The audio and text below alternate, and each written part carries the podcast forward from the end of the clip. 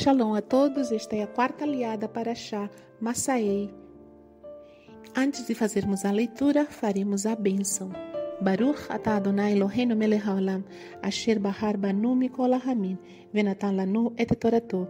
Baruch atah Adonai noten hatorá. Bendito sejas tu, Adonai nosso Elohim, Rei do Universo, que nos escolheste entre todos os povos e nos deste a tua Torá. Bendito sejas tu, Adonai, que outorgas a Torá. Adonai disse a Moshe: Estes são os nomes dos homens que tomarão posse da terra por vocês. Elazar, o Corém, e Yehoshua, o filho de Nun. Indique também um líder de cada tribo para tomar posse da terra.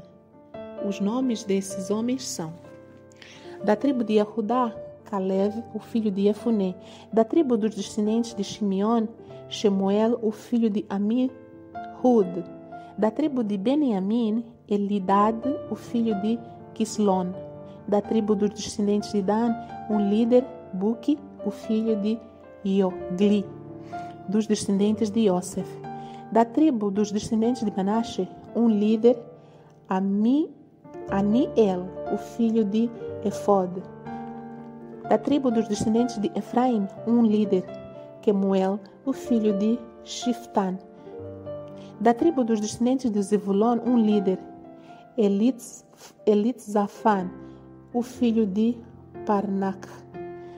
Da tribo dos descendentes de Issachar, um líder, Paltiel, o filho de Azan. Da tribo dos descendentes de Asher, um líder, Ahiud, o filho de Shloni, Shlomi. Da tribo dos descendentes de Naphtali, um líder, Pedahel, o filho de Amihud.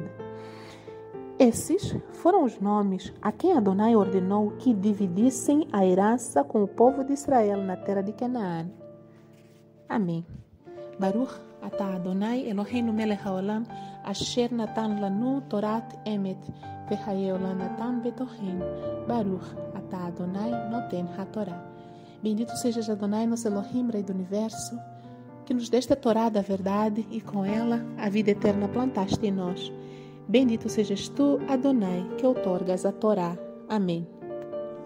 Nesta quarta aliá, vemos que Adonai mesmo, ele ordena a Moshe para que designe nominalmente quem serão os líderes de cada uma das tribos que herdarão as terras de Canaã, assim que eles passassem a possuir a terra.